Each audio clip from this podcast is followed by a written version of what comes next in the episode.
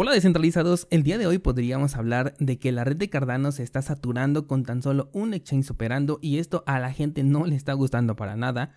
Podría contarte que Axie Infinity ha sacado su nuevo token RON o de que Vladimir Putin dice que Rusia tiene una ventaja competitiva para los mineros de Bitcoin como si estuviera armando una estrategia, sobre todo en este momento que los mineros de Kazajistán están buscando nuevas opciones, pero no descentralizado. Hoy tenemos un tema mucho más importante que debatir y es que por un lado la privacidad de nuestras transacciones en criptomonedas están en peligro y por el otro Bitcoin, como lo conocemos hoy en día, está peligrando.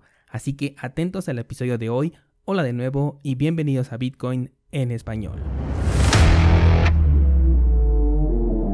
En este podcast adoptamos la filosofía de una economía sin intermediarios, una interacción económica punto a punto que nos permite transferir valor sin ninguna clase de restricción.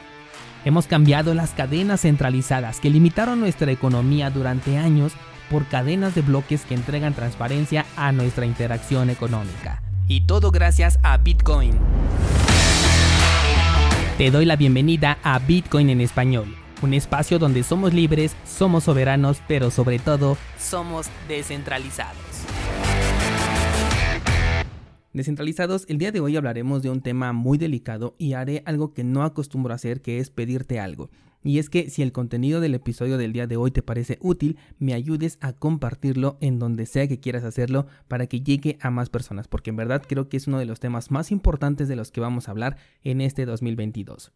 Dejémonos de introducciones y vámonos al tema. Esta semana te platicaba sobre las medidas de lista blanca que estaba tomando el exchange de BitHump, con el cual solamente podrás retirar a direcciones que previamente hayas registrado y esto significaba el fin de la interacción seudónima en el sector cripto para aquellos que utilizaran este exchange que desde ese episodio les dije que mucho cuidado porque esto es solamente el principio y pronto lo veríamos en cada una de las casas de cambio que conocemos. Obviamente hablando de los centralizados como Binance, Bitso, Coinbase, Bitfinex, etc. Bueno, pues ahora hay un nuevo protocolo que está por atentar contra nuestra privacidad y con el concepto de Bitcoin tal y como lo conocemos. El protocolo está desarrollado por 21 Analytics, ya desde el nombre te das cuenta de por dónde va la cosa, y se llama Protocolo de Prueba de Propiedad de Dirección. Seguramente lo vas a encontrar por sus siglas AOPP. El objetivo de este protocolo es agilizar la demostración de la verificación de propiedad que se hace a una dirección cripto. No sé si aplique para toda moneda o por el momento solo está enfocada en Bitcoin, pero Bitcoin es lo más importante. Lo que le pase a esta moneda, sea bueno o malo, le llega al mercado en general. Así que hoy vamos a hablar específicamente de Bitcoin. Este protocolo está enfocado a ser de utilidad para que los exchanges puedan tener una conexión más rápida con carteras externas, de esas que te permiten tener la propiedad de tus claves privadas. No importa si estamos hablando de una cartera en hardware o de una cartera en software, pero con la ayuda de este protocolo tú podrás verificar que eres el auténtico dueño de la dirección que estás registrando en el exchange centralizado para que con esto te permitan sacar tu propio dinero. De esta manera, te lo van a vender como que es para una mayor seguridad y que tu dinero solamente pueda ser retirado a una cuenta que realmente te pertenezca y de esta forma pues no caiga en malas manos, pero nunca te dirán todos los problemas que esto ocasiona. ¿Cómo funciona? Digamos que tú estás en Binance y quieres hacer un retiro de Bitcoin. Antes de que se te permita utilizar tu propio dinero, tienes que demostrar que lo vas a mandar a una dirección que tú controlas. Esto se va a hacer a través de la firma de un mensaje en la cadena de bloques, mensaje que se firmará como si fuera una transacción con tu clave privada. De esta manera, y gracias a la criptografía, es que el exchange, los bancos, los gobiernos e incluso los hackers podrán verificar que esa dirección te pertenece. El siguiente paso, por supuesto, es que toda esta información va a terminar en una base de datos en donde diga, el usuario Juan Pérez, quien ya realizó un proceso completísimo de Know Your Customer, lo cual significa que tenemos un nombre completo, eh, que tenemos su dirección, su número telefónico, su correo electrónico y que además ahora sabemos que es dueño de esta dirección de Bitcoin. Esta es mucha más información de la que necesitan plataformas como Chain Analysis para identificar y hacerle un seguimiento completo a toda tu actividad cripto, sobre todo si no tenemos la cultura de movernos de manera descentralizada o de utilizar protocolos que nos permitan mezclar las UTXO para eliminar todo este rastreo o al menos hacerlo más complicado. La polémica se desató el día de ayer porque las hardware wallets, es decir, las carteras frías o físicas, que son las que se supone que son nuestra mejor opción para guardar las criptomonedas, están aceptando y dándole la bienvenida a este protocolo. Empresas como Trezor, Bitbox e incluso Blue Wallet, que esta es una cartera en software, están dándole el apoyo a este protocolo. Y en el caso de Trezor incluso se están justificando diciendo que si no lo aprueban entonces contribuirían a que los exchanges encarcelen el dinero de los usuarios dentro de los exchanges quitándoles su propiedad. ¿Qué quiere decir esto? Que ya no vale la pena comprar carteras en hardware y que no podrás utilizarlas sin comprobar que eres el dueño de la dirección a la que estás recibiendo? No, no es así. La firma de una transacción o de un mensaje es algo que forma parte del protocolo de Bitcoin. O sea, toda transacción saliente lleva una firma criptográfica. Sin firma simplemente no hay transacción.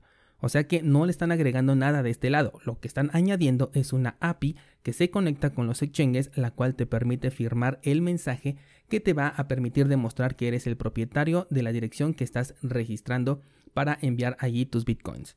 Entiéndase que el problema siempre ha estado, está y estará en los exchanges centralizados, porque como siempre hemos dicho, estos tienen que cumplir de manera obligatoria con las exigencias de los gobiernos y bancos, y si no lo hacen simplemente no existen. Si todo lo hacemos de manera descentralizada a través del protocolo y sin utilizar plataformas que pidan un registro, entonces podemos seguir utilizando a Bitcoin como siempre lo hemos hecho o al menos como es recomendable. El problema que yo le veo es que aquellos que les gusta invertir en cripto pero no les interesa lo que hay detrás, sino solamente ganar dinero fiat, siempre andan recomendando el uso de plataformas centralizadas. Todas las personas que he visto en México que se dedican a temas como emprendimiento e inversiones, cuando hablan de criptomonedas siempre lo hacen ligado a plataformas como Binance o Bitso. En España no se diga, se habla mucho de Coinbase. Y si empresas como Binance, más allá de decaer cuando el Know Your Customer fue obligatorio, siguieron creciendo, esto significa que las personas están aceptando toda regulación que meten. Aquellos que solamente hablan de criptojuegos, ya que conocieron al sector gracias a estos, hacen exactamente lo mismo. Aquellos youtubers que he podido ver y que puedo considerar como referentes en cuanto a criptojuegos, siempre están ligando su actividad con Binance y con crypto.com, por lo que asumo que todos sus seguidores también lo hicieron de la misma manera. Esto me hace pensar, y ya es especulación mía, que la gran mayoría va a aceptar estas nuevas medidas y tendremos, como lo dije hace algunos meses, dos clases de bitcoins. De hecho, creo que así se llamaba el episodio donde te dije esto el año pasado, los dos bitcoins. Por un lado, el bitcoin ya marcado, aquel que tiene todo el seguimiento sobre él, y aquel que tiene un histórico virgen, que serían las monedas recién minadas, o por lo menos que se encuentran libre de rastreo. Si me dejo llevar por mi especulación, me atrevería incluso a pensar que tendremos un Bitcoin que estará autorizado por las entidades regulatorias, que será aquel que cumpla con todas estas normas de rastreo, y por otro lado tendríamos un Bitcoin que será considerado, y no dudo que lo llamen de esta manera, ilegal. Un Bitcoin que ande vagando por la blockchain sin identificarse. Para los reguladores, este será como dinero sucio, dinero manchado y así lo van a promocionar mientras dentro del sector cripto ese Bitcoin puede incluso llegar a tener un valor más grande que el del precio del mercado por el simple hecho de agregarle el plus de la privacidad.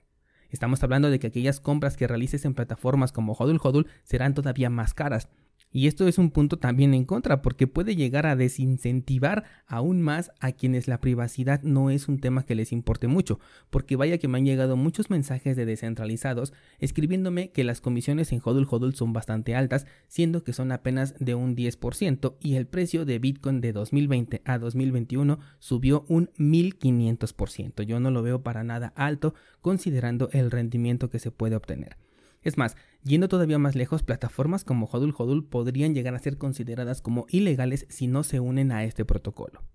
A ver, déjame aquí hacer una pausa para aclarar que lo que estoy diciendo en este momento es apenas una especulación, pero si nada cambia el rumbo que estamos tomando en este momento, porque ya se están tomando las primeras medidas aplicadas, puedo apostar a que este mismo año lo veremos implementado en los exchanges más importantes y Estados Unidos no tardaría en volverlo obligatorio para operar dentro del país.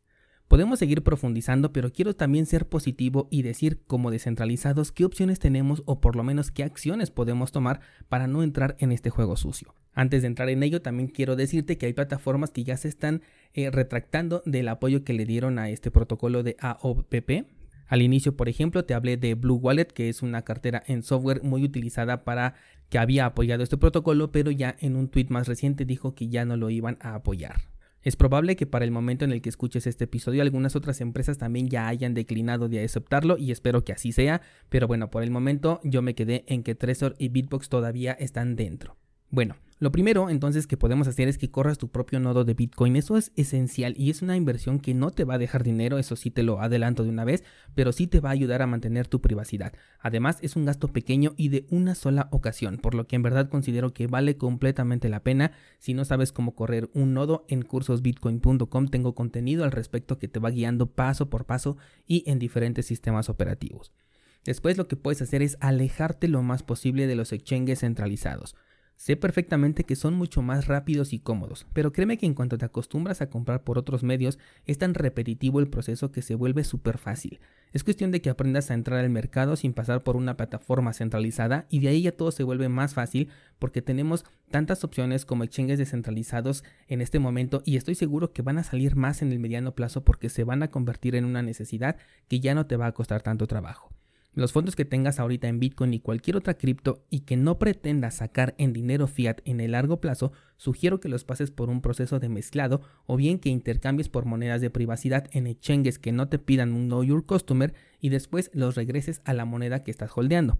Por ahora, por ejemplo, el exchange de cursos bitcoin.com te puede ser de utilidad para este proceso que acabo de decir. Seguramente en el futuro las cosas van a cambiar con todas estas regulaciones, así que aprovechemos en este momento este exchange y yo les avisaré cuando lleguen estos cambios y de hecho seguramente hasta deje de trabajar con esta plataforma porque pues simplemente no estoy de acuerdo. Con el tema de las carteras las pueden seguir utilizando, aunque sería una buena revolución el dejar de comprar aquellas que estén apoyando al protocolo, pues lo hacen simplemente porque ellos quieren seguir ganando dinero y no les importa realmente la filosofía Bitcoin, solamente les está importando su negocio.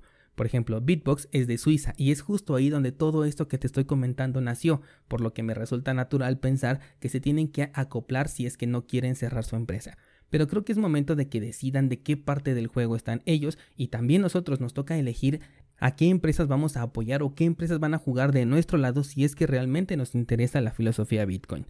De todo lo que acabo de mencionar, hay contenido en cursosbitcoin.com por si quieres aprender a hacerlo. Ahí tengo contenido completo y si no, eh, mándame un mensaje y pregúntame, oye, esto lo puedo aprender y ya yo te voy diciendo.